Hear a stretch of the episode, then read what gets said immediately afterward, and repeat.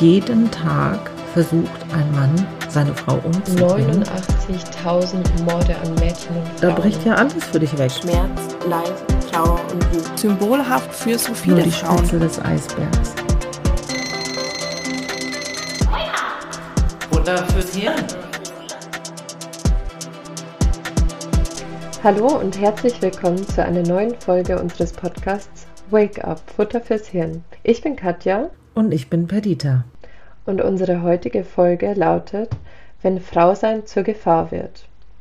Denn der gefährlichste Ort für Frauen ist nämlich nicht die dunkle Straße in der Stadt, sondern oft eigentlich der Ort, an dem wir uns am wohlsten fühlen sollen, nämlich zu Hause. Ganz schlimm wird's, wenn die Gewalt zu Hause im Mord endet. Ende letzten Jahres gab es einen großen Aufschrei in Italien. Da sind sogar 500.000 auf die Straße gegangen, weil der 106. Femizid in Italien passiert ist. Da wurde die 22-jährige Giulia von ihrem Ex-Freund Filippo umgebracht. Das hat unglaublich viele Leute bewegt, weil beide anscheinend ganz normal nette Studenten waren und man nicht erklären konnte, warum plötzlich dieser junge Mann seine Ex-Freundin umbringt. Und was die Leute sehr bewegt hat und was auch zu diesen Massenprotesten geführt hat, war zum einen der Vater, der in seiner Beerdigungsrede gesagt hat, dass die Männer sich ändern müssten. Und ihre Schwester Elena hat anscheinend auch sehr viel die Menschen bewegt. Sie hat gemeint, dass der Ex-Freund von Julia, der Filippo, nicht Einzeltäter sei, sondern Filippo ist kein Monster, sagte sie, sondern er ist das Kind des allen durchdringenden Patriarchats und einer Kultur der Vergewaltigung.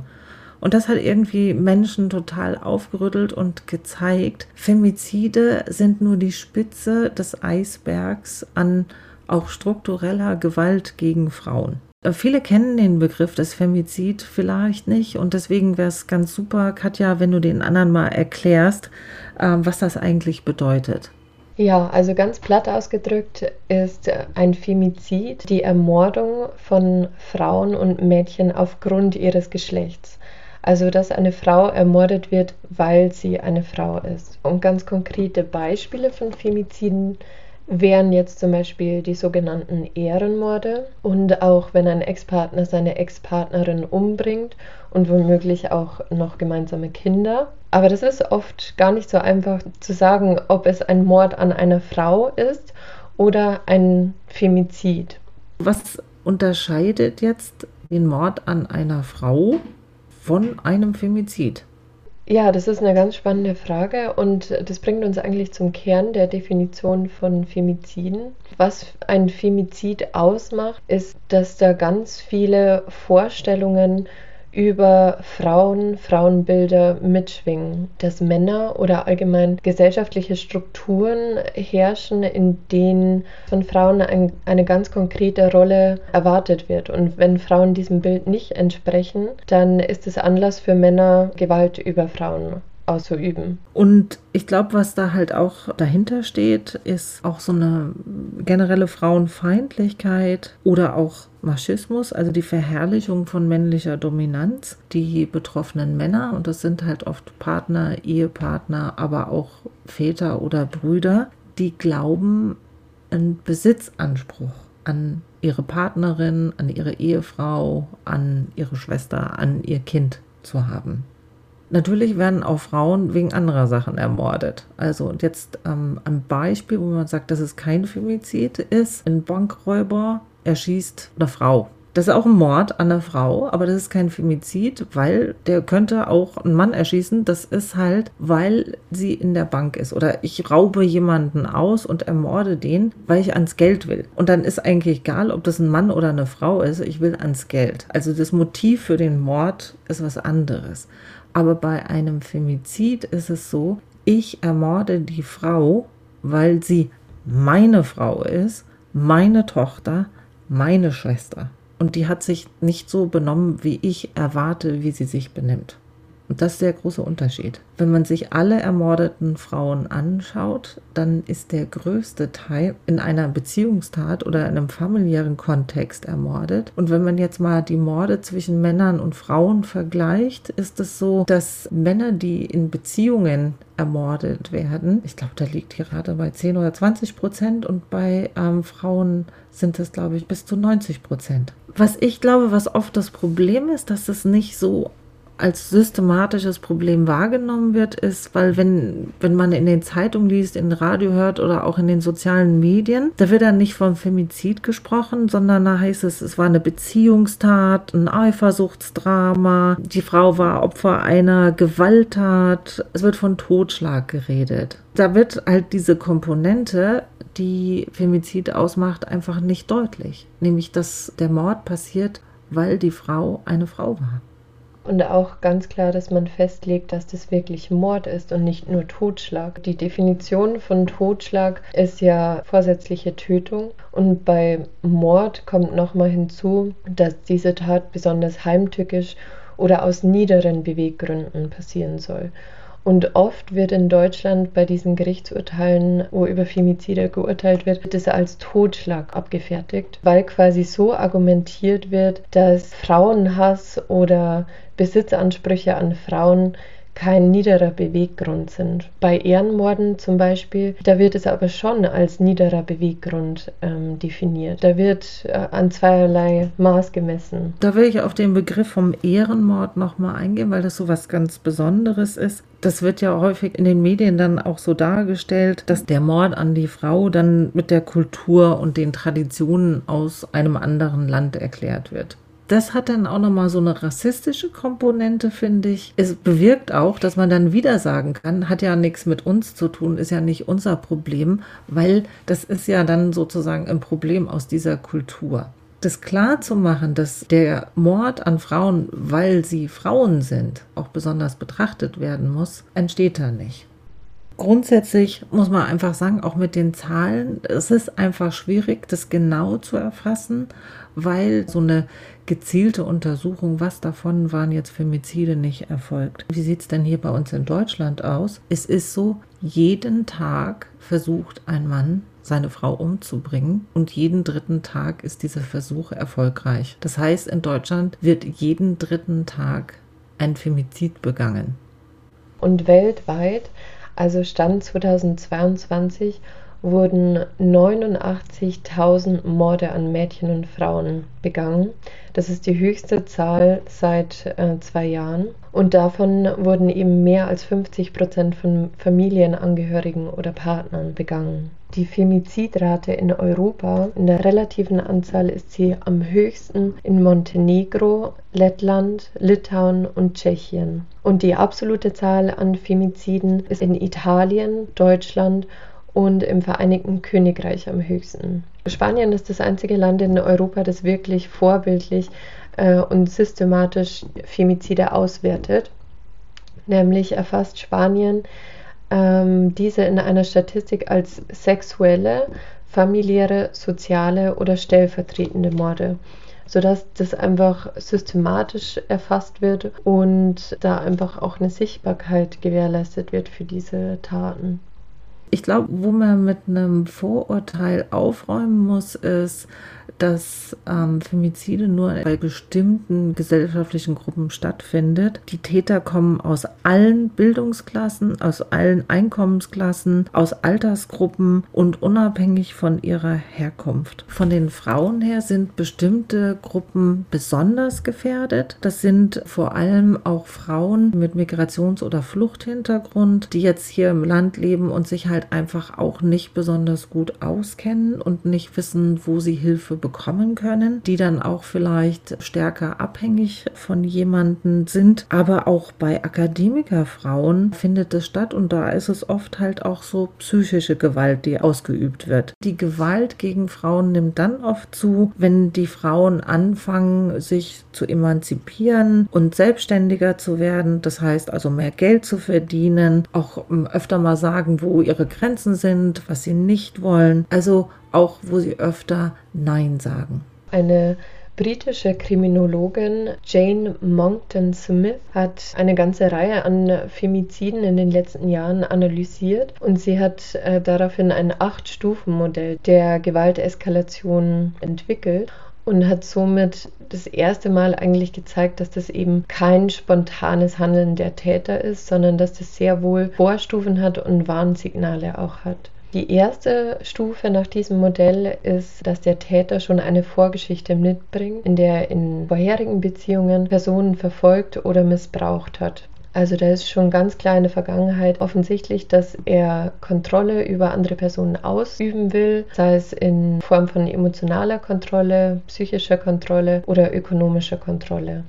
Dann kommt die Phase 2 und zwar, das ist die frühe Bindung. Also was sich sehr häufig wiederholt ist, dass gleich von Anfang an eine extreme Intensität ausgeübt wird. Wirklich eine allumfassende, besitzergreifende Liebe. Also auch von der Partnerin so eine ganz intensive Beziehung gelebt wird, wo man einfach die ganze Zeit miteinander verbringt. Sehr schnell ganz vielfältige Liebeserklärungen gemacht wird. Wir werden für immer zusammen sein nein, du gehörst jetzt zu mir, wir sind eine Einheit. Sehr häufig ziehen die dann auch schnell zusammen, verloben sich schnell, also das ganz schnell eng zusammengeht. Phase 3 ist dann die Kontrollsucht. Die Beziehung wird dann ab diesem Punkt zunehmend kontrollierender, sei es emotional, finanziell, sozial oder anderweitig. Und das ist oft ein schleichender Prozess. Also das merkt man vielleicht am Anfang nicht. Zum Beispiel versucht der Partner über das gemeinsame Konto zu verfügen, fragt ständig nach, wofür sie das und das ausgegeben hat. Also dass über solche Mittel dann Kontrolle ausgeübt wird.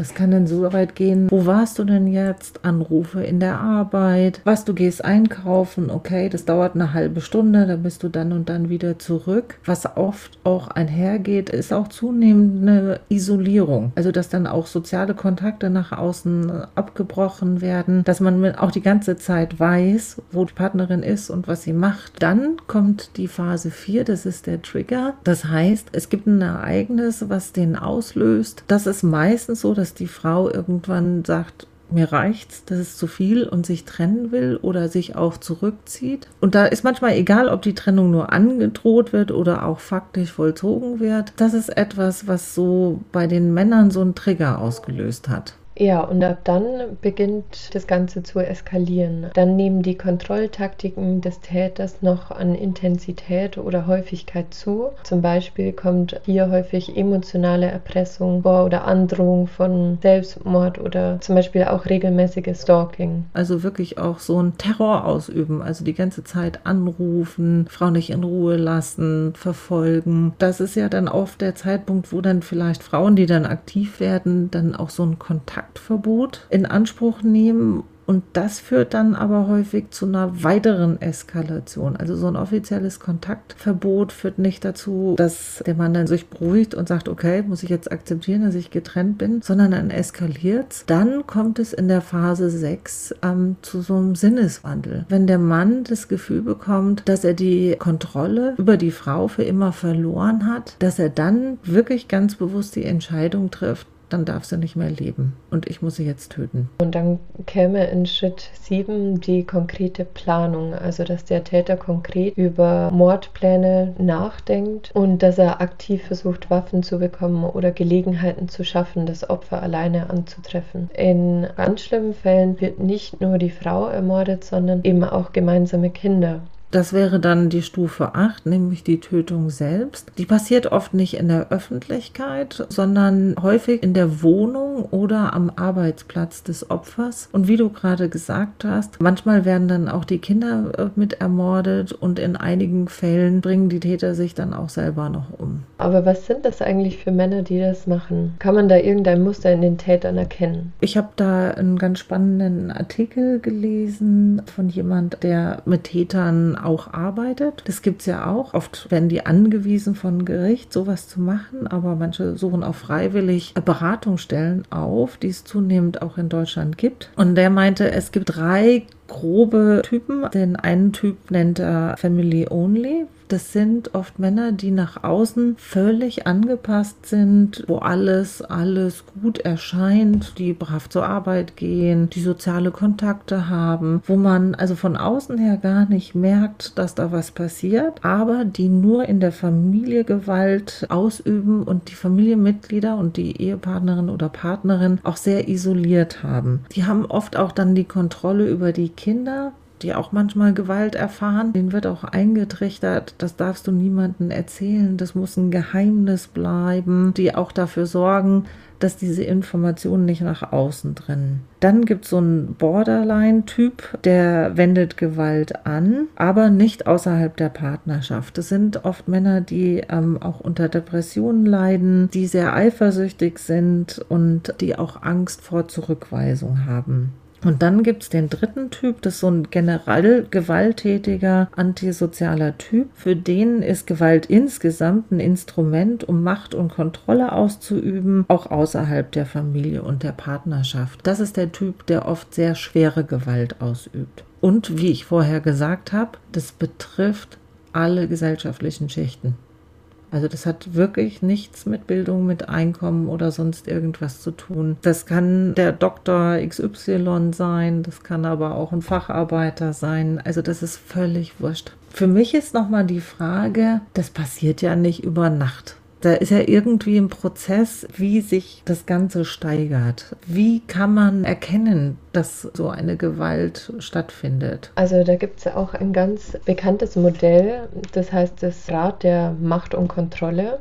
Dieses Rad besteht aus fünf Elementen der Gewalt und anhand dessen kann man quasi sich selber oder auch andere analysieren, inwiefern diese Gewalt schon in der Beziehung vorhanden ist. Ganz konkret sind es zum Beispiel physische Gewalt, dass der Ehepartner oder Familienangehörige physische Gewalt ausüben, zum Beispiel durch Stoßen, Schlagen, Treten, Würgen und das kann auch in Form von sexualisierter Gewalt passieren, also auch Vergewaltigung ähm, gegen den eigenen Willen zu sexuellen Handlungen nötigen oder die reine Behandlung als Sexobjekt. Dann gibt es auch subtilere Formen der Gewalt, wie zum Beispiel ökonomische Gewalt, dass man zum Beispiel der Ehefrau verbietet, ähm, arbeiten zu gehen oder dass der Ehepartner der Frau nur beschränkt Geld zuteilt monatlich oder dass er ihr ganz den Zugriff auf das Konto verwehrt. Und auch Formen von sozialer Gewalt, also dass man eben die Partnerin versucht zu isolieren von ihrem Umfeld, dass man Entscheidungen ohne sie trifft und dass man eben auch ihre Kontakte überwacht und dann letztendlich auch psychische Gewalt, also dass man durch Worte und Emotionen versucht, die Frau zu manipulieren, also durch Einschüchtern, Beleidigen, Angst machen, Suizid androhen. Also das sind alles Formen dieser Gewalt, die letztendlich eskalieren können dann ist halt die Frage, warum lassen das Frauen zu? Ich glaube, dass man die Opfer eigentlich schon wieder zu Tätern macht, indem man sagt, hey, warum hast du das zugelassen? Du hättest auch jederzeit gehen können. Das Opfer wird dann nochmal zum Opfer und ich glaube, da rutscht man auch manchmal so rein. Das startet ja oft mit so einer ganz intensiven Liebe, dass ich vielleicht auch manchmal übersehe, dass ich immer mehr isoliert werde, dass immer mehr Kontrolle ausgeübt wird. Das ist ja oft auch, wenn eine Gewalttat passiert ist, dann große Entschuldigungen betteln und ich kann ohne dich ich nicht leben. Auch dieses Verzeihen, das hat er nicht so gemeint. Ich glaube, dass man da immer mehr reinrutscht und auch immer mehr das Maß verliert, was eigentlich noch okay ist, was nicht mehr okay ist und da wie so ein Tunnel ist. Und ich glaube, dass das dann natürlich auch noch mit Scham besetzt ist, anderen sagen zu müssen, hey, bei mir in der Beziehung läuft es halt nicht gut, sondern ich erlebe Gewalt und ich glaube, dass manche auch ängstlich sind, dann sich Hilfe zu holen oder zur Polizei zu gehen, wo dann vielleicht dann auch Männer sind, denen man dann sowas erzählen muss. Ich glaube, dass es da einfach, wenn man schon ganz stark drinsteckt, einfach für einen selber total viele Hürden gibt. Und wenn man da noch Druck macht und du bist schuld und du musst ja da rauskommen, kannst du doch ändern. Das glaube ich, zu leicht gesagt. Und dass man deswegen auch ein bisschen Verständnis haben muss, wenn Frauen da so reinrutschen und nicht rauskommen.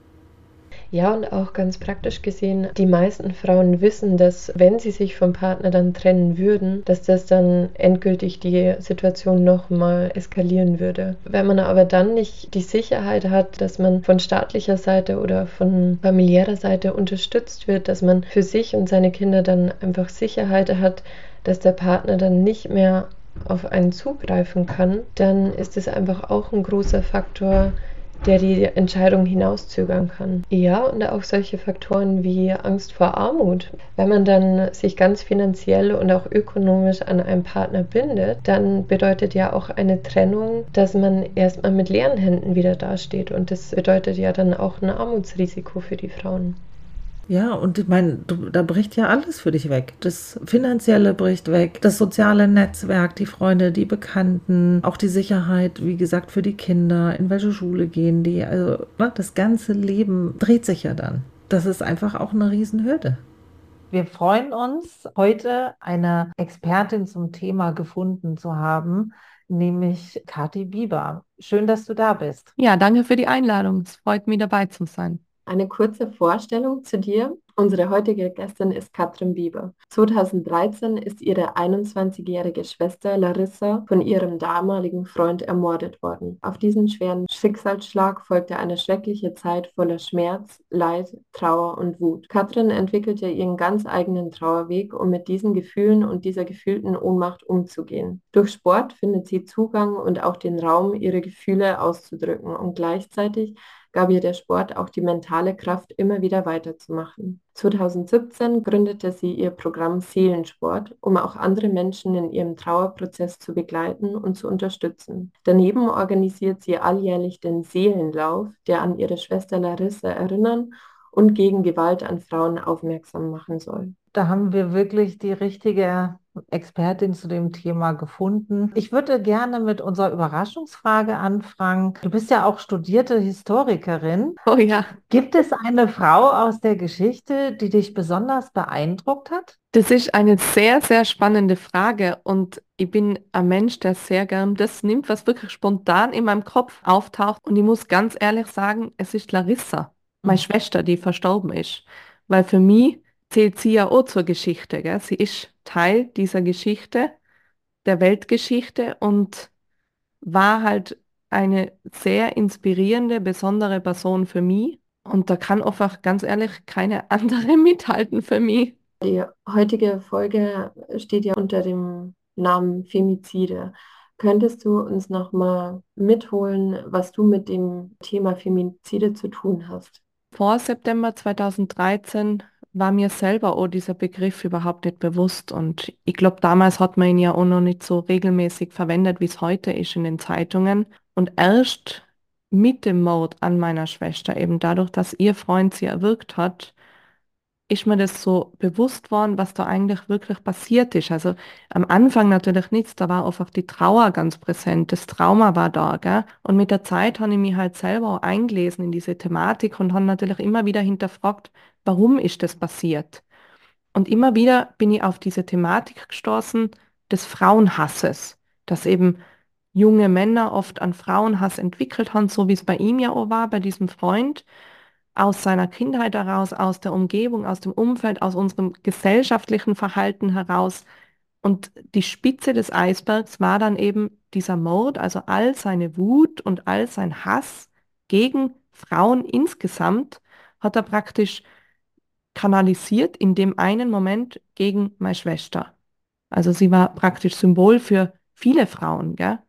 Und sie war, wie auch, äh, eine Psychiaterin mal gesagt hat, der Pechvogel in dem Moment, dass gerade sie in dem Moment an der Stelle war. Das hätte jede Frau sein können. Und das finde ich, das sorgt uns noch mehr, dass es eben nicht ein Einzelfall einfach ist, sondern dass da einfach ein Schema dahinter steckt, dass das eben symbolhaft für so viele Frauen steht, dass so viele junge Männer und Männer allgemein ganz viel Hass in sich tragen. Und man kennt das ja auch mittlerweile, Insels, glaube ich, nennt man die ja, äh, wo richtig Gruppen sich zusammenfinden und Pläne schmieden, wie sie Frauen schaden können. Also das nimmt im Moment sogar etwas Oberhand, finde ich, in die letzten Jahre durch natürlich das ganze Social Media und Mediale, was es früher ja nicht gegeben hat. Das ist einfach so meine große Erkenntnis, auch durch das, was meiner Schwester passiert ist, dass da einfach viel mehr dahinter steckt als nur ein Einzelfall. Und deswegen ist mir auch so wichtig, dass da aufgeklärt wird und etwas getan wird und vor allem auch in der Gesellschaft angefangen wird, bei jedem Einzelnen. Damit hast du ja eigentlich schon unsere zweite Frage beantwortet, was dich zu dem Thema bewegt. Da kommen wir schon zu unserer nächsten Frage. Wie hast du das geschafft, mit dem Tod deiner Schwester umzugehen? Und was machst du konkret, damit es anderen Frauen nicht auch so ergeht? Ich muss sagen, am Anfang habe ich natürlich überhaupt nicht gewusst, wie gehe ich überhaupt damit um. Es gibt kein Handbuch, das man dann zur Stelle hat und wo drin steht, oh, das machst du, wenn deine Schwester ermordet wird. Du bist einfach komplett hilflos in dem Moment, ausgeliefert deinen eigenen Emotionen und jeder muss da auch seinen eigenen Weg finden. Meiner war ganz stark über den Körper, über die Körperarbeit, weil einfach diese Emotionen so stark den Körper eingenommen haben bei mir. Ich habe ganz viele psychosomatische Beschwerden dadurch entwickelt, wie zum Beispiel Haarausfall oder Magenprobleme, Hautausschläge und so weiter und habe gemerkt, ich muss mit meinem Körper zusammenarbeiten und das kann ich nicht nur allein übers Aussprechen oder das Gespräch, sondern muss schauen, wie kann ich den integrieren in meine Trauerarbeit. Und da bin ich ja dann zum Sport gekommen und das war mir aber irgendwie zu oberflächlich alles, äh, also so die allgemeine Fitnesswelt, wie man es kennt. Ich habe gemerkt, ich brauche etwas tiefergehendes und vor allem etwas, was sich orientiert an meiner Gefühlswelt.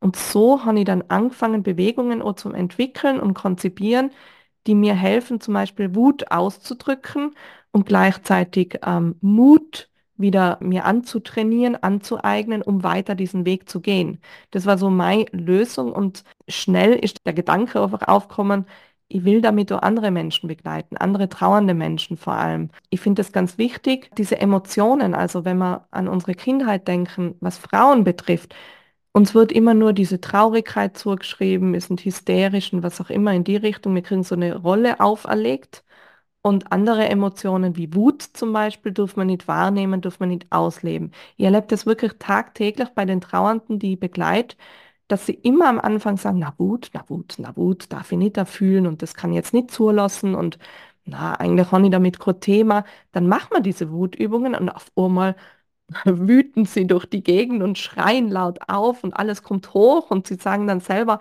boah, ich habe mich noch nie so befreit gefühlt und erleichtert. Und das finde ich zum Beispiel schon ganz wichtig, dass Frauen an sich einfach wieder all ihre Emotionen entdecken dürfen, sie einsetzen dürfen und auch die Kraft darin entdecken dürfen. Natürlich auch hinsichtlich der Kinder, die wir gebären. Gell? Also ich habe ja selber gerade einen Sohn gekriegt, der ist eben zweieinhalb. Und ich finde es da dann auch wichtig, die Art, wie wir mit unseren Emotionen umgehen. Wir sind Vorbild für unsere Kinder, vor allem auch für unsere Söhne. Und bei den Jungs ist es ja so, dass Wut zum Beispiel erlaubt ist, aber Traurigkeit nicht. Schmerz, Hilflosigkeit, Angst ist ein Thema, wo sie nicht hinkommen und das zulassen können. Und an der Stelle hilfe ich halt auch wieder, wenn ich meine eigene Emotion kenne und sie ausdrücken kann, dann kann ich Vorbild sein für mein Kind. Und wenn ich Vorbild bin für mein Kind, dann lernt das schon im Kindsalter mit den eigenen Emotionen umzugehen, ohne jemand anderem damit zum Schaden, ohne irgendwie Gewalt auszuüben. Und das ist so mein Ansatz neben dem, dass ich zum Beispiel eben ein Buch geschrieben habe. Also mein erstes Buch ist ja meine persönliche Geschichte, wo ich einfach aufkläre, wie schaut es überhaupt aus nach einem Femizid innerhalb der Familie auch. Und natürlich auch, ich schreibe Blogartikel, ich mache Podcast-Folgen in meinem eigenen Podcast. Ähm, ich mache den Seelenlauf eben, den ich veranstalte. Also da versuche ich natürlich auch immer wieder aufzuklären und ich halt ganz viele Workshops an Schulen, wo ich immer wieder über die Thematik halt aufkläre was kann man als Frau tun, aber eben vor allem, was kann man auch als Mann tun, um nicht zum Täter zu werden. Das finde ich viel wichtiger noch, weil es liegt nicht in unserer Verantwortung als Frau, dass ich nicht rausgehen kann und so weiter, sondern eben, was kann ich beim Männlichen machen, damit man nicht Täter wird, gell?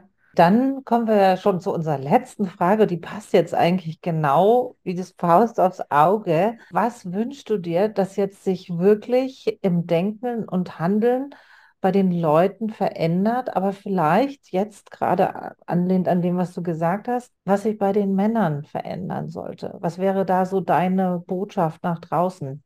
Also ich wünsche mir von jedem Einzelnen in der Gesellschaft, dass wir Verantwortung übernehmen für unsere Emotionen. Also dass wir wirklich eingestehen, unsere Schwächen, das Zulassen, erlauben, offen damit umgehen. Ich finde diese Authentizität, dieses Echtsein extrem wichtig, weil das ist etwas, was uns Menschen verbindet. Wenn ich ehrlich mit mir und meinen Emotionen bin, dann verbinde ich mich mit meinem Gegenüber. Schon entsteht so ein Spalt. Bei den Männern generell ebenfalls dieses Verantwortung übernehmen. Ja, da ist ein Problem. Hinschauen, zuhorchen, fragen. Ich habe das zum Beispiel auch mit meinem Mann gemacht. Also der hat sich davor überhaupt nicht mit der Thematik befasst, bevor er auf mich getroffen ist. So.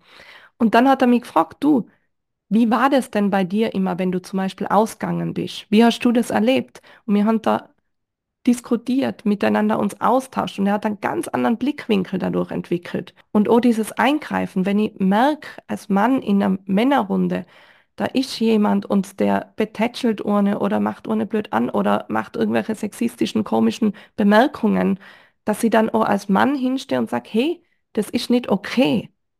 Und nicht einfach wegschauen und mich wegdrehen und ja, vielleicht Kontakt abbrechen, sondern wirklich auch Verantwortung übernehmen und laut werden für die Frauen. Und da, finde ich, kann vieles passieren, weil ich glaube, dass Männer oft dann Männern eher zuhören und offener umgehen damit und vielleicht ein offenes Ohr auch haben dafür, als wie wenn eben die Frau das dann sagt. Vielen, vielen Dank für das spannende Gespräch. Also du hast echt vieles voll toll auf den Punkt gebracht. Vielen, vielen Dank. Dankeschön, dass Sie dabei sein haben dürfen.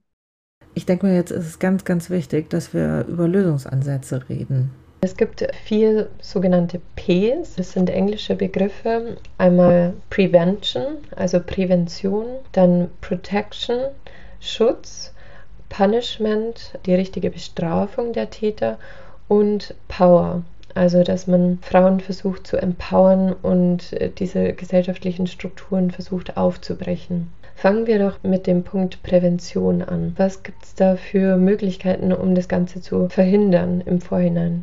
Das ist das, warum wir jetzt diesen Podcast machen also einfach über das Thema aufzuklären, dass Leute einfach auch wissen, dass es das gibt und dass auch wir als Gesellschaft und wie wir miteinander umgehen, was für Bilder wir von Frauen und Männern haben, dazu beitragen, dass so eine Situation einfach wächst und gedeiht oder auch nicht, wenn wir was verändern. Also deswegen ist es ganz wichtig, dass es Aufklärung gibt, dass die Leute sensibilisiert werden. Was ich auch ganz toll fand beim Rahmen der Recherchen habe ich eine Online-Fortbildung entdeckt im Cordova heißt die. Die findet ihr dann auch in den Show Notes, wo man wirklich systematisch sich auch mit dem Thema beschäftigen kann. Ich glaube, dass es einfach auch wichtig ist, dass wir, wenn wir sowas wahrnehmen, also dass das bei Freunden, Bekannten in der Familie passiert oder auch wenn es mir selber passiert, dass ich das rechtzeitig merke und einfach für mich weiß, was ich tun kann, damit es nicht weiterläuft. Dass ich nicht in Phase 2, 3, 4 komme. Was Prävention angeht, da sind Ärzte und Ärztinnen gefragt weil wenn äh, Frauen verletzt sind, dann suchen sie einen Arzt auf oder eine Ärztin und dass die auch ein bisschen sensibilisiert sind und die betroffenen Frauen auf Hilfemöglichkeiten hinweisen und das auf alle Fälle dokumentieren, was da passiert. Da gibt es zum Beispiel auch den Praxisleitfaden-gewalt.de, wo man dann auch wirklich Muster hat, wie man das aufnimmt, erkennt und welche Maßnahmen da zu ergreifen sind.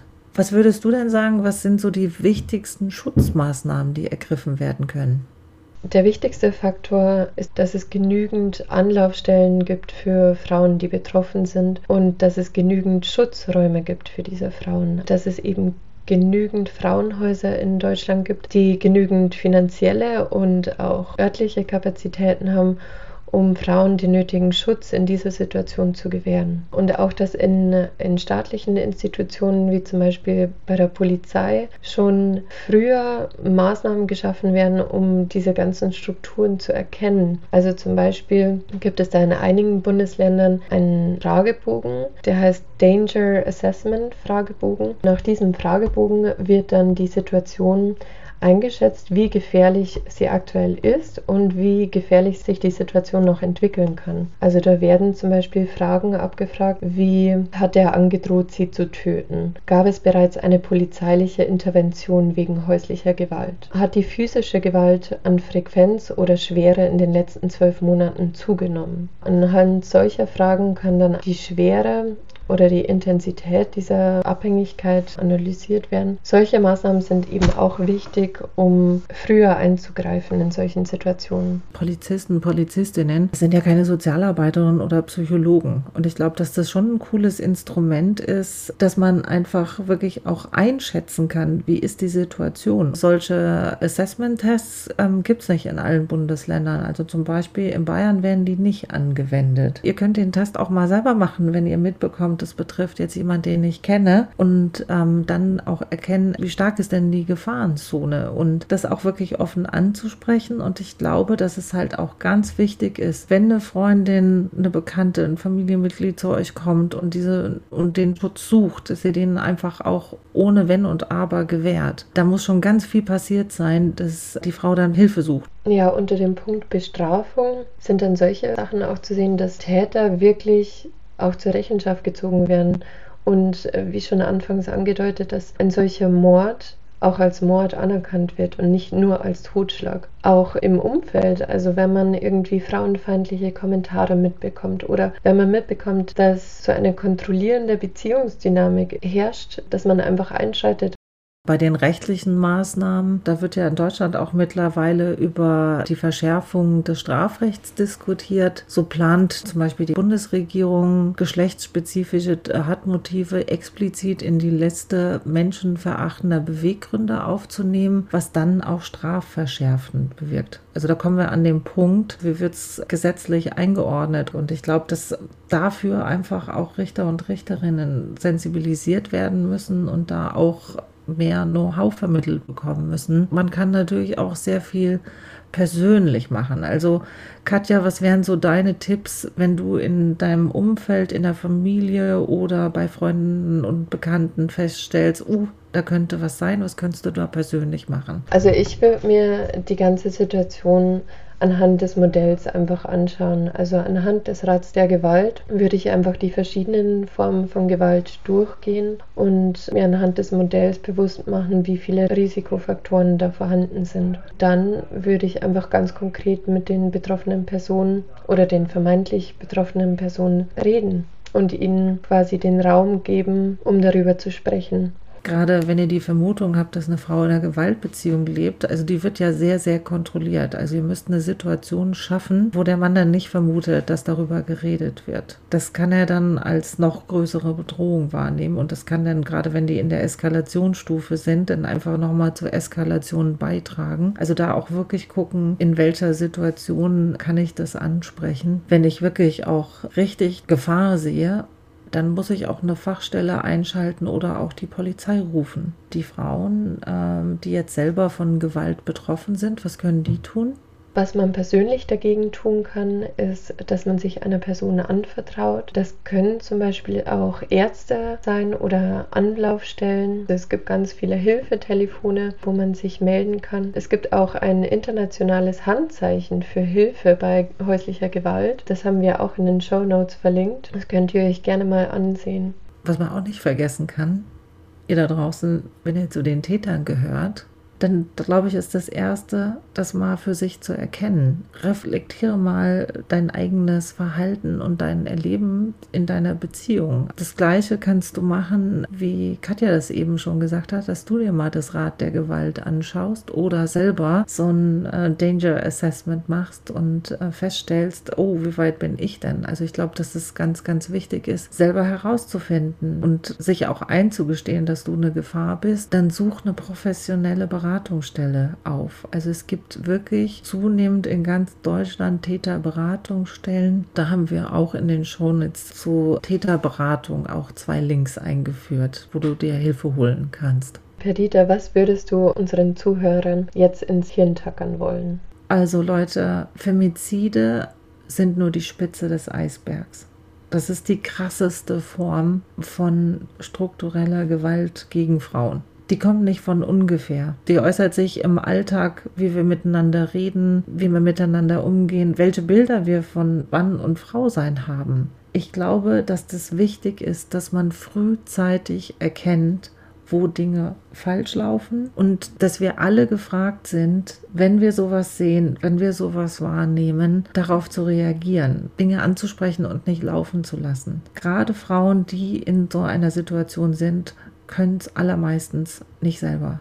Das heißt, sie brauchen uns und dafür andere da zu sein, das wäre mir so eine wichtige Botschaft. Was würdest du den Leuten gerne ins Hirn tackern? Meine Botschaft richtet sich speziell an Männer heute. Ich würde Männern gerne ins Hirn tackern. Schaut doch mal auf eure Beziehungsdynamiken und auch wenn ihr nicht denkt, dass ihr Täter seid, analysiert doch mal, inwiefern ihr Abhängigkeitsstrukturen schafft. Vielleicht auch dann mal in Filmen oder Serien zu analysieren, wie da Beziehungsdynamiken aussehen. Also, dass man einfach sein Gespür schärft für solche Beziehungsdynamiken. Und damit sind wir auch bei unseren Challenges. Ich fange mal mit der ersten Challenge an. Schaut euch einfach mal das Rad der Gewalt an. Informier dich. Welche Form von Gewalt gegen Frauen gibt's? Wie äußern sie sich? Reflektier auch mal über deine eigenen Erlebnisse und Beziehungen. Und ihr könnt vielleicht auch schon mal selber so ein Assessment mitmachen. Wir haben euch auch in den Shownotes ganz viele ähm, gute Informationen jetzt bereitgestellt. Die zweite Challenge wäre, dass man sich über Hilfsangebote und Anlaufstellen mal informiert. Also, dass man konkret die Nummer des Hilfetelefons raussucht, sie im Handy einspeichert, sie eventuell auch mit Freunden teilt. Auch, dass man konkret Hilfsmaterialien downloadet, dass man sich über Selbstverteidigungskurse informiert und auch über das internationale Handzeichen. Oder engagier dich gegen Gewalt. Du kannst zum Beispiel dem lokalen Frauenhaus was spenden oder mach die Fortbildung mit von Improdova. Du kannst dich einem Aktionsbündnis anschließen, die rund um den 25.11. passieren. Am 25. November findet jedes Jahr der internationale Tag gegen Gewalt an Frauen statt. Der ist auch bekannt unter dem Hashtag Orange the World. Da werden auf der ganzen Welt Streiks organisiert, Demos organisiert, wogegen Gewalt an Frauen demonstriert wird. Es gibt ja auch noch den 8. März als Internationaler Frauentag, wo ähm, viele solcher Aktionen stattfinden. Und am 3. Juni Ni Una Menos, was heißt nicht eine weniger. Und zwar ist es seit 2015 eine weltweite Bewegung, die aus Lateinamerika kommt. Und zwar ist es eine Kampagne gegen Femizide und gegen Gewalt an Frauen, die entstand eigentlich in Buenos Aires, als über 300.000 Frauen und auch Männer demonstriert haben. Es ist etwas, was man gesellschaftlich angehen muss. Also das heißt, was haben wir für Bilder von Frauen und Männern? Und wir können das am besten besten wirklich verhindern, wenn man nicht mehr Frauen als Besitz, als Objekt betrachtet, sondern als Gegenüber. Dann schickt uns gerne auch Feedback, wenn ihr die Challenges absolviert habt. Schreibt uns sehr gerne auf Instagram oder Facebook oder schickt uns eine Mail an wakeup at gemeinsam-in europa.de. Und wenn ihr noch weiter in das Thema einsteigen wollt, dann könnt ihr sehr gerne unsere Links in den Show Notes anklicken oder auf unserer Webseite vorbeischauen. Und dann freuen wir uns, wenn ihr auch bei der nächsten Folge wieder mit dabei seid.